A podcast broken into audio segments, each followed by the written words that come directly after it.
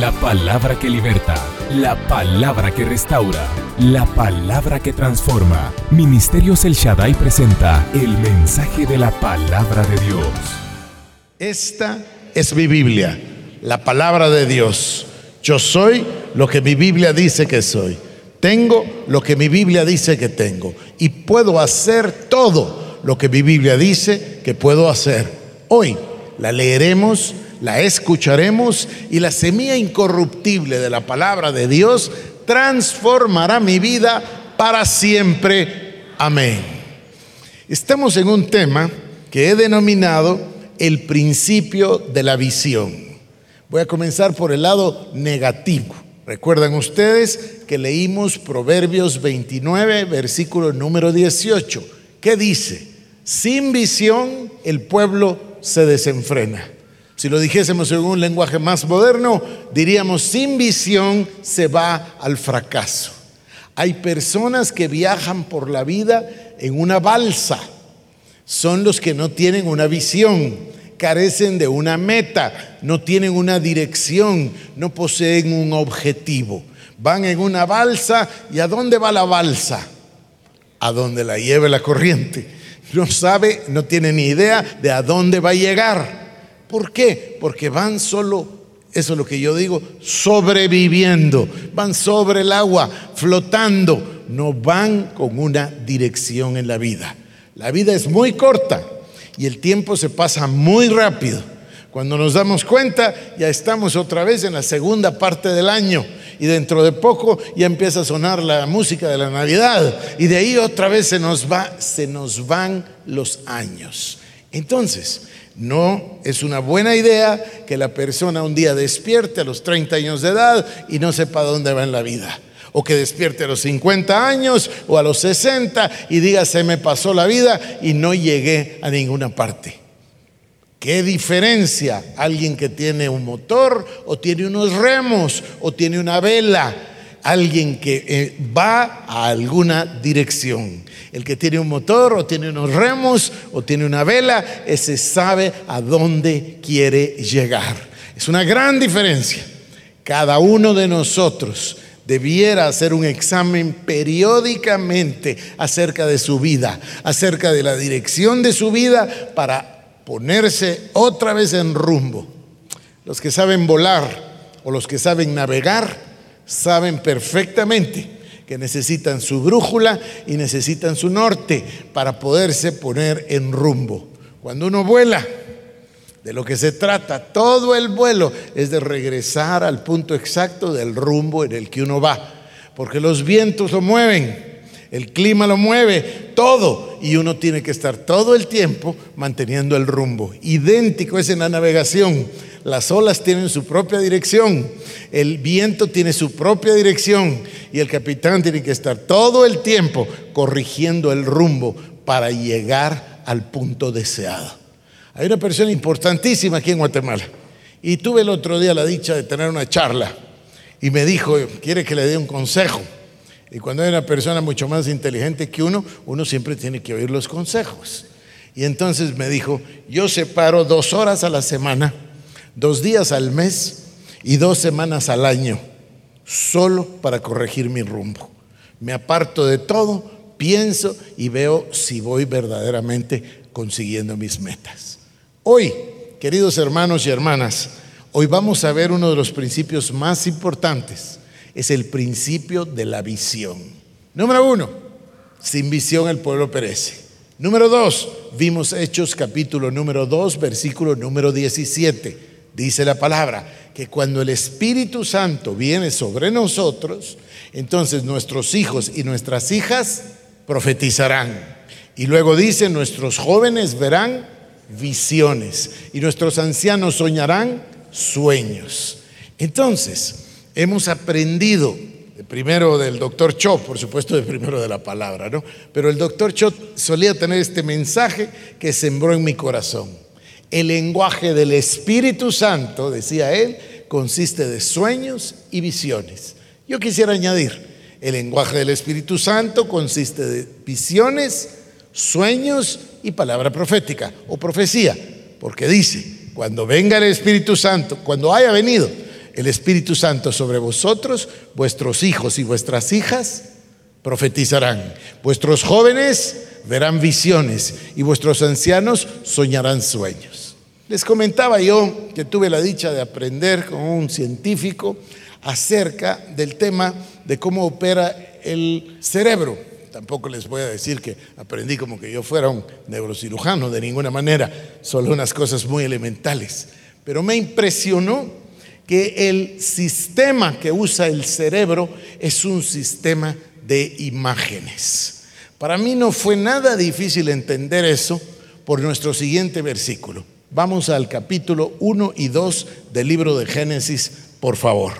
Y por supuesto nosotros conocemos perfectamente el pasaje que dice, en el principio Dios creó los cielos y la tierra. Pero vamos ahora a ir al verso número 27 capítulo 1, verso 27. Y dice así, y creó Dios al hombre a su imagen, a imagen de Dios lo creó, varón y hembra los creó. Y los bendijo Dios y les dijo, fructificad y multiplicaos, llenad la tierra y sojuzgadla y señoread en los, etcétera, etcétera. Pero el principio dice, el verso 27 dice, y creó Dios al hombre a su imagen, a imagen de Dios lo creó, varón y hembra los creó. El ser humano, el hombre, el hombre y la mujer, son los únicos seres que tienen este privilegio. Dice, Dios los creó, o lo voy a decir de esta forma, Dios nos creó a su imagen y semejanza. Fíjense ustedes que cuando nosotros nos ponemos a pensar en esto, yo, yo creo que este pensamiento es, tan grande que no nos da la cabeza ni el corazón para entenderlo, que Dios nos hubiera podido crear a su imagen. Sin embargo, les voy a ayudar con otra palabra. El ser humano es el único ser de la creación, después de Dios por supuesto, que tiene un privilegio, tiene un elemento, tiene una cualidad dada por Dios que procede de este versículo. El ser humano es el único que posee imaginación. Imaginación. La imaginación es la madre de la innovación, la madre de la creatividad. La imaginación es lo que hace avanzar el mundo. Fíjense ustedes, alguien se imaginó que podía haber luz eléctrica. Alguien se imaginó que podía transportar el sonido en un teléfono. Alguien se imaginó que podía guardar el sonido en un fonógrafo. Alguien se imaginó que podía tener un transporte y que ese transporte se podía hacer en una línea de producción. Por supuesto ya saben de todos esos inventos. Pero todos los días hay nuevos inventos. Todos los días. Hay un hombre ahora que está famosísimo que se le ocurrió hacer un carro eléctrico que podía competir con cualquier otro automóvil y, los está haciendo por millares. Entonces se le ocurrió que los paneles solares eran demasiado caros y muy poco eficientes. Entonces inventó unas tejas, hay tipo shingle, hay tipo teja y hay otro tipo, tres tipos vende y no reaccionan al sol directamente, al calor, sino que a la luz. Solo que para comprar uno de esos techos ahora hay que esperarse dos años porque los venden tan rápido. Esa gente tiene una imaginación enorme, imagina cosas más allá de todos los demás. Si ustedes estudian todos los casos de éxito, de producción y de bendición para el ser humano, todos proceden de un lugar que es inagotable. ¿Qué lugar? La imaginación. Es un talento que tenemos los seres humanos. Es una capacidad que nos fue dada por Dios porque fuimos creados a imagen de Dios. No me extraña entonces lo que aprendí. Aprendí que el cerebro humano trabaja a base de imágenes. No me extraña para nada entonces que nosotros necesitemos una imagen para tener algo en el corazón que nos hace explotar y que nos hace avanzar en la creatividad y en la innovación. Y va de la mano de que Dios nos da sueños, visiones y palabra profética. Todo este elemento es lo que yo llamo el principio de la visión. Por eso dice con toda claridad, sin visión el pueblo perece. Son incontables los ejemplos que yo podría darles de personas que asumieron un sueño, aceptaron una visión y transformaron su vida y la de los demás. Pero para esto yo quiero llevarles a la Biblia y mostrarles este principio en acción. Acompáñeme por favor al libro de Génesis en el capítulo número 30 y en el versículo número 25. Y voy a enseñarles este principio en la práctica. Se los voy a demostrar en la Biblia y ustedes se van a dar cuenta del efecto tan grande que tiene una visión. Y también pretendo que ustedes se den cuenta del efecto tan nefasto que tiene carecer de una visión. Esto es lo que dice la palabra, estoy en el capítulo número 30 del libro de Génesis, en el verso 25. Aconteció cuando Raquel hubo dado a luz a José, que Jacob dijo a Labán, envíame, iré a mi lugar y a mi tierra.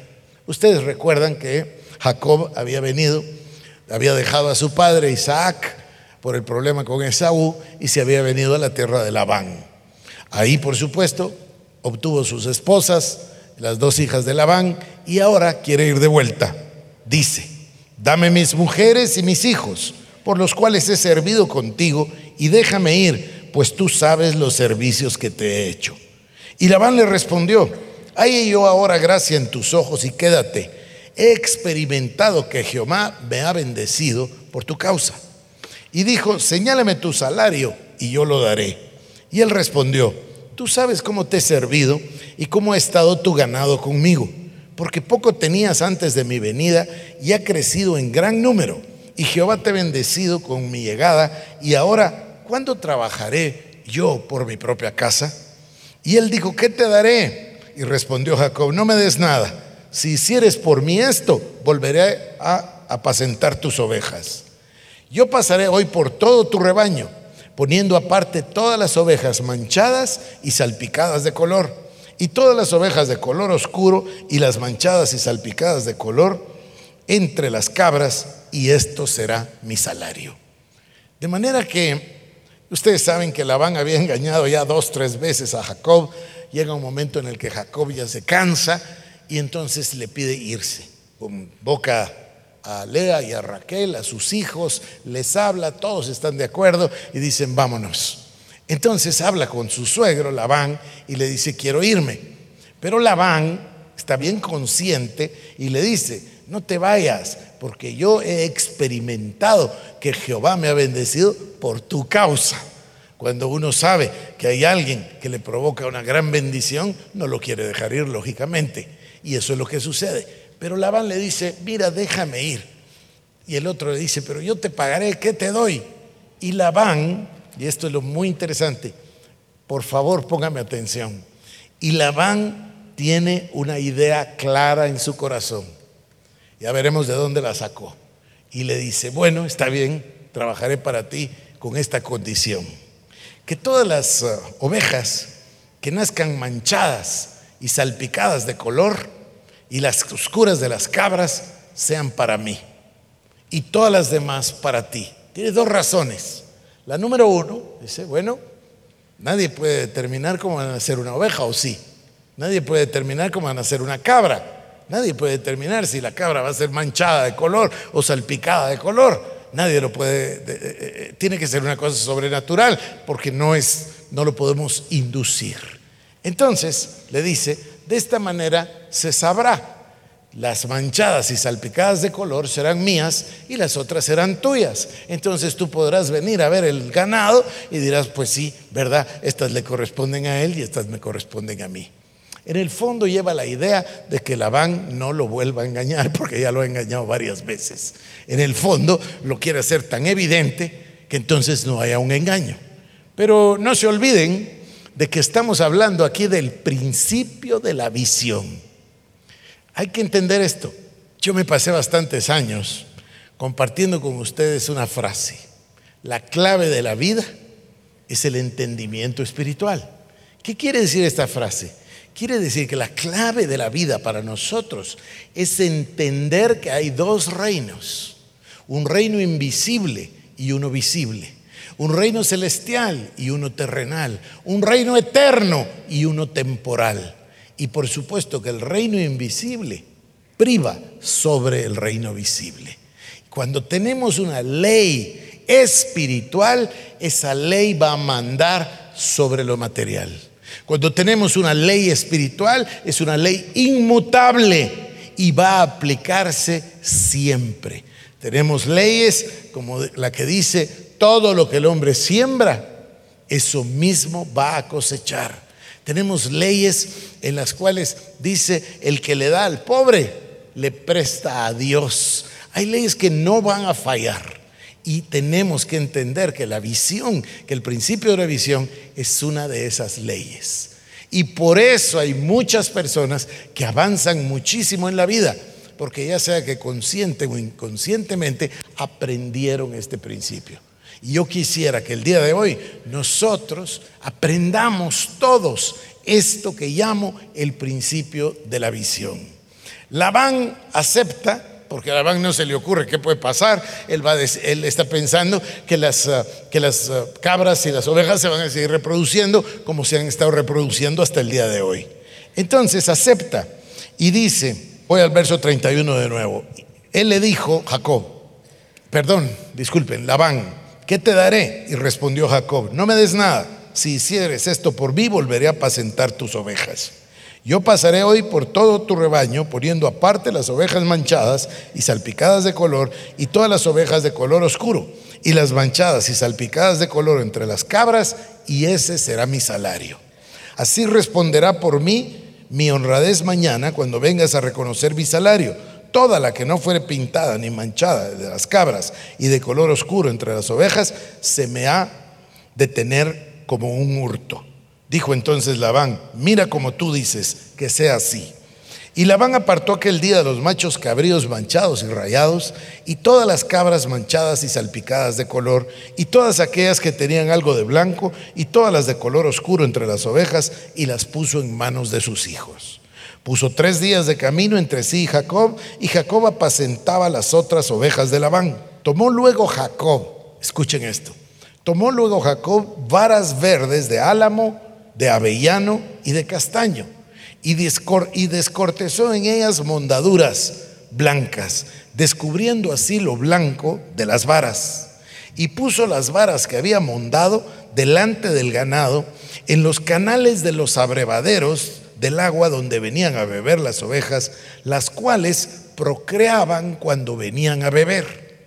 Así concebían las ovejas delante de las varas y parían borregos listados, pintados y salpicados de diferentes colores. ¿Qué es lo que hizo? Puso una visión delante de las cabras y las ovejas. Tomó unas varas de avellano, unas varas, tres maderas dice, y les hizo mondaduras.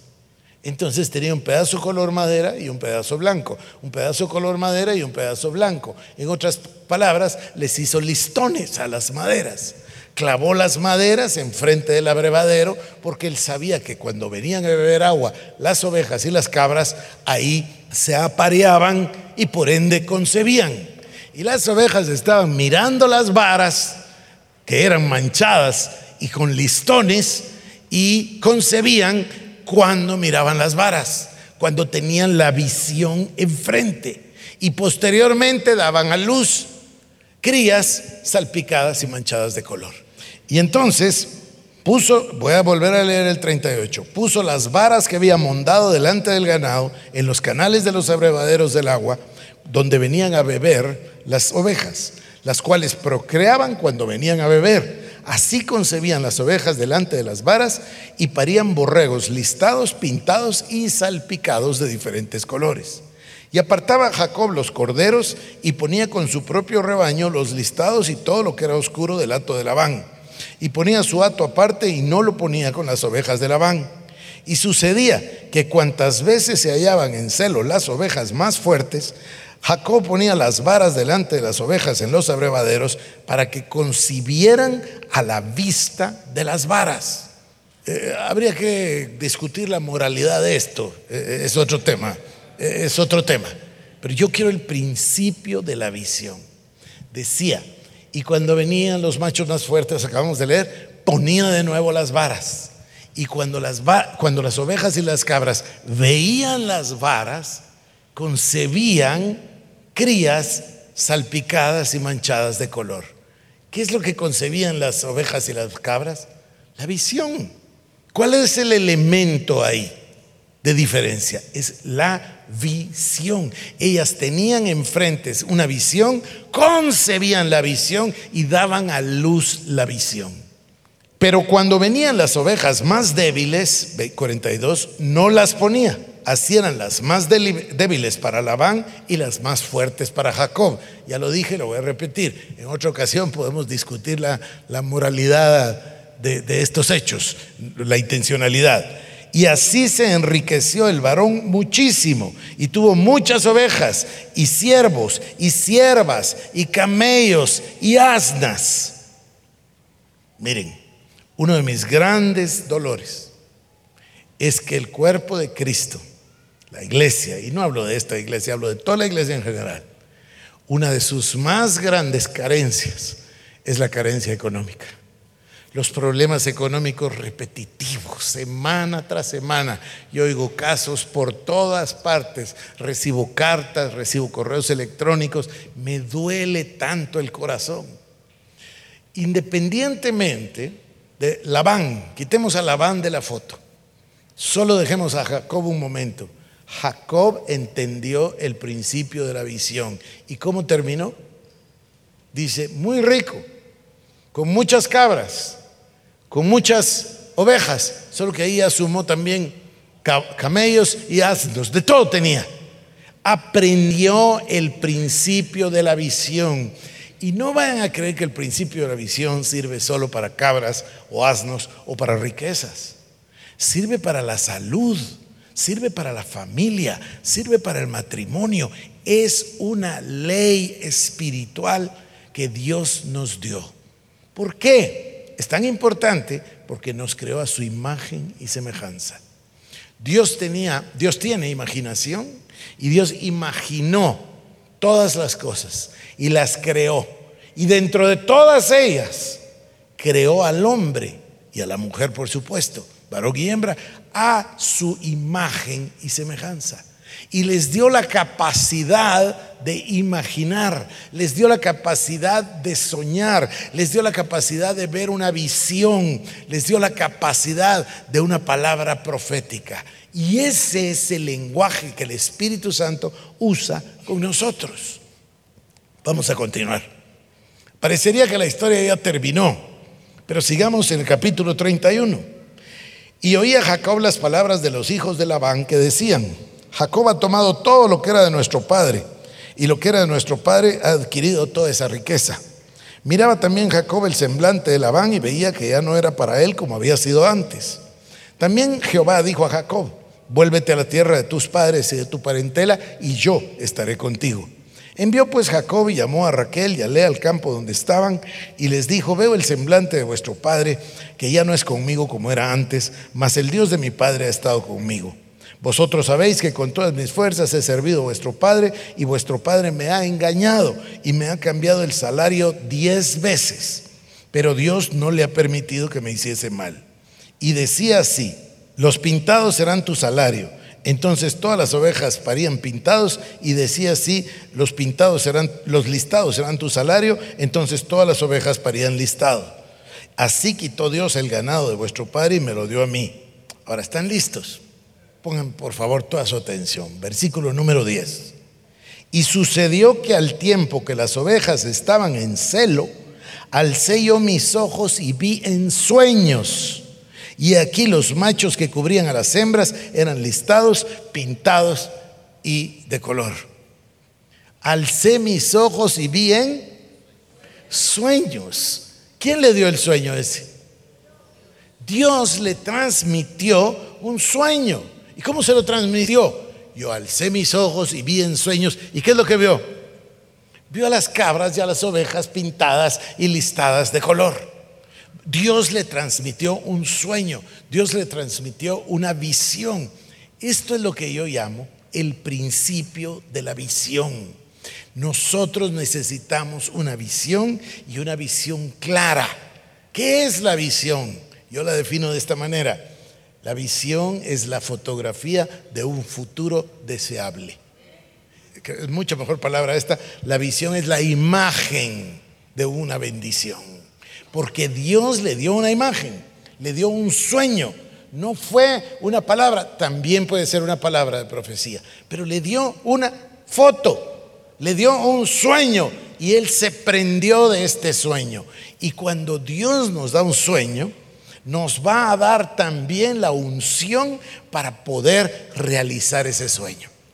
La visión de Dios viene con todo y su provisión.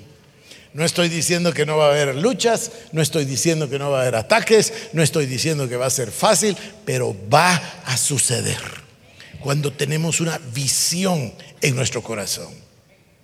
Queridos hermanos, este es un ejemplo sumamente práctico. Número uno, Jacob nos está declarando de dónde sacó la idea. Alcé mis ojos y vi en sueños. Dios me lo dio en sueños. Porque dice que fue Dios el que se lo dio. Dice con toda claridad, Dios estuvo conmigo. Dios le dio este sueño. Ya hablar de la moralidad, Labán lo había engañado diez veces, entonces él lo hizo, pero lo hizo de acuerdo a lo que Dios le... Y dice, así Dios hizo que la riqueza viniera para nosotros para él. Entonces, este es el principio de la visión. Sin visión el pueblo perece. Sin visión no tenemos a dónde ir. Sin visión corremos el riesgo de un fracaso. Debemos nosotros buscar el rostro de Dios y comprender que es Dios el que nos da un sueño, el que nos da una visión, el que nos da una palabra profética. Fíjense ustedes, yo era tan nuevo, tan nuevo, tan nuevo, tan nuevo en el Señor que yo nunca había oído la palabra profecía. No sabía que era profetizar. No tenía ni idea de mucho. Fíjense ustedes que viene este hermano, que se llama Carlos, y lo llevamos junto con el otro a ver a su amigo misionero. Y se para en el púlpito y dice, vengan, vengan, que les voy a profetizar. Créanme que yo no tenía más rebota idea de qué quería decir. Estábamos ahí en la iglesia, solo ellos tres y, y nosotros dos. Y entonces nos llama y dice, dice el Señor, que ustedes van a ser pastores y que tú vas a ser pastor y que vas a ser un pastor como John Austin y que vas a ser pastor de pastores y que el Señor te va a llevar a predicar el Evangelio y que vas a ir de país en país predicando el Evangelio y que vas a predicar como evangelista como Smith Wigglesworth.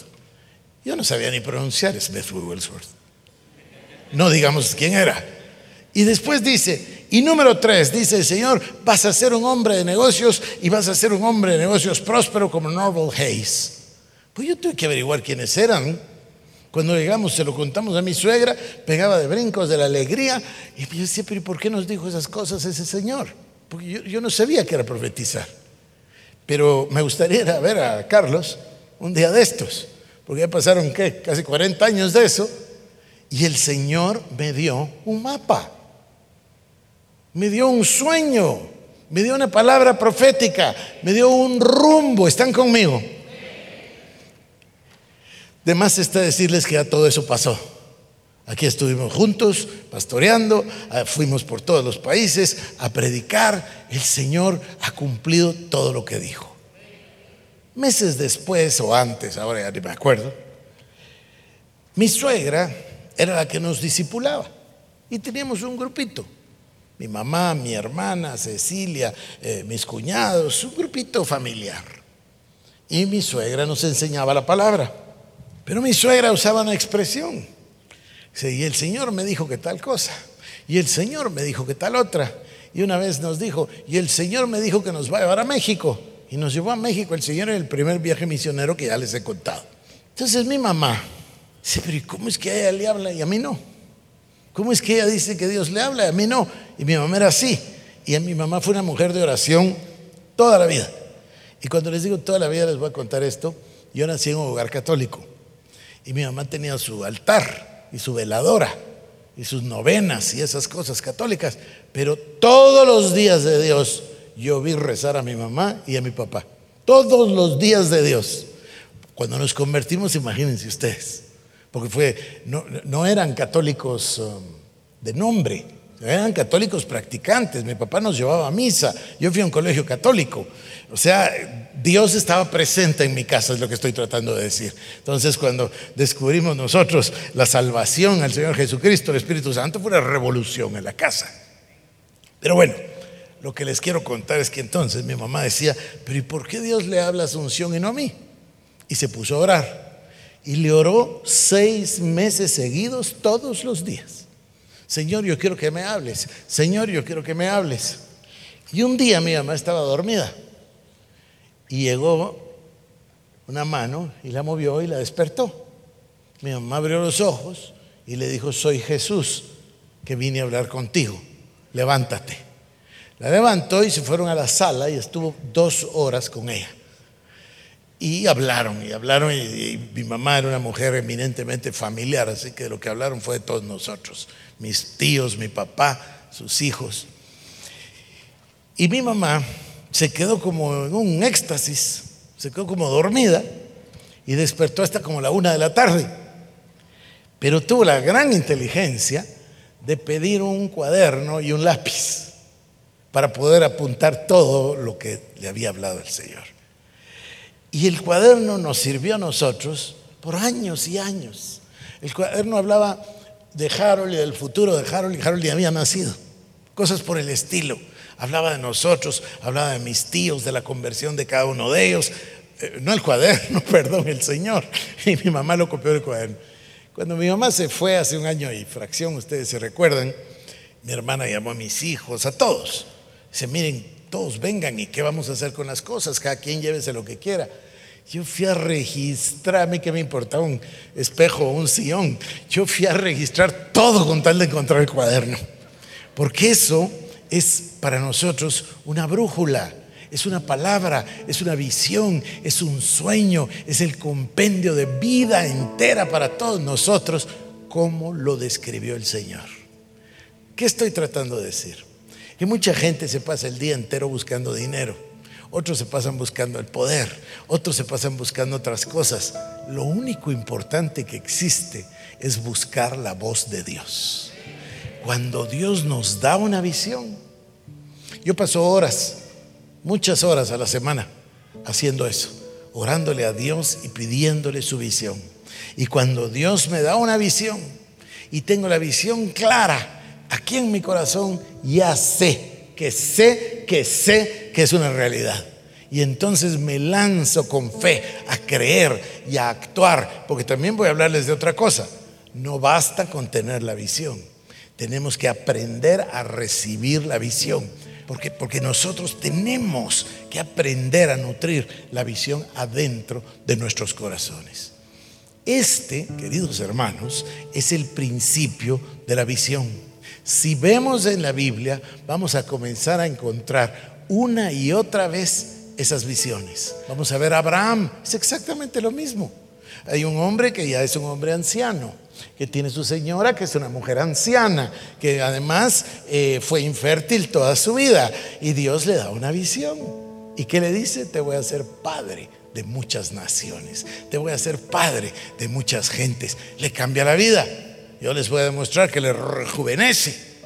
No solo tiene a Isaac, después se acuerdan cuando muere Sara, se casa con Setura y tiene otra media docena de hijos a esa edad. Le cambió totalmente su vida.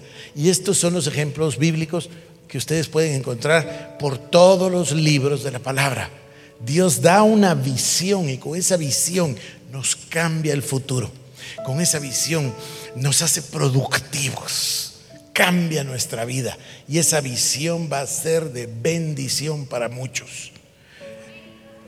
La gente me pregunta, me ha preguntado un millón de veces, me acuerdo bien, dice, ¿cómo sé que la visión es de Dios? Yo siempre contesto, si la visión te bendice, si la visión bendice a los demás y si la visión le da gloria a Dios, yo ni lo dudo, es de Dios. Es una visión de Dios. Queridos hermanos, yo tengo una misión, ahora con M, no con V, misión. Y esa misión es que cada uno de nosotros aprendamos este principio y que Dios lo pueda poner en nuestro corazón.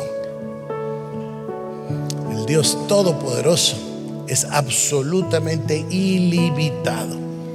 Ilimitado.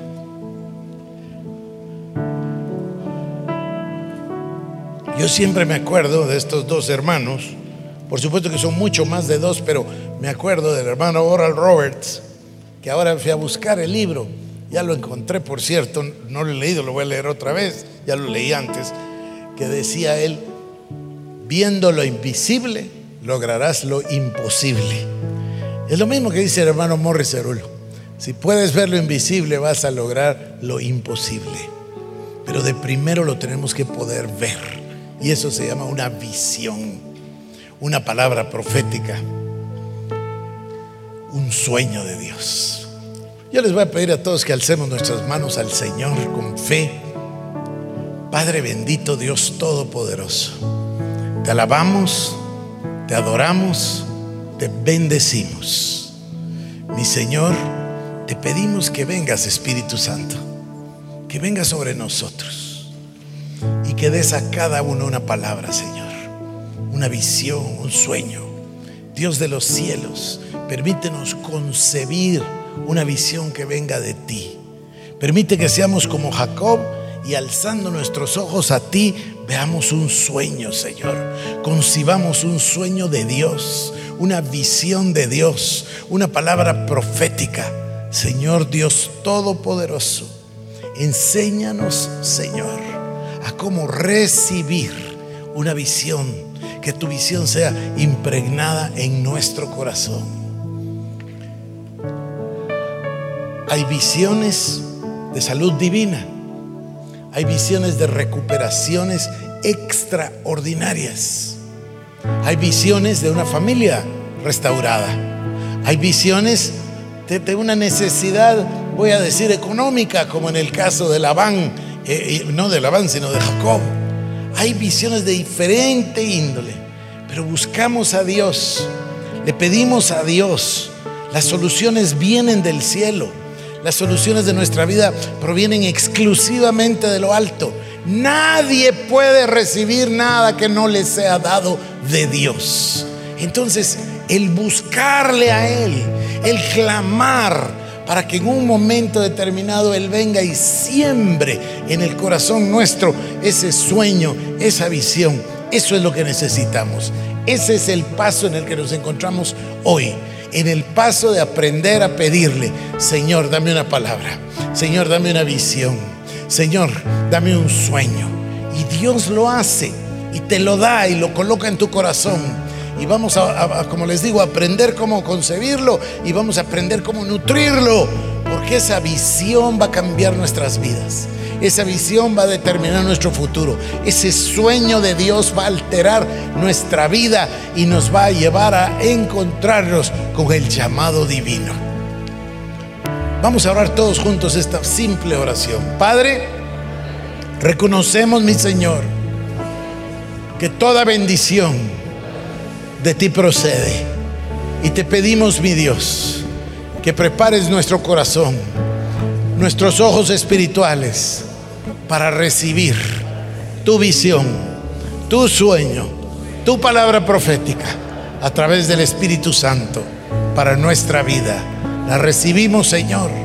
Quedamos expectantes 24 horas al día, Señor para reconocer ese instante en el que te apiades de nosotros y nos des esa palabra.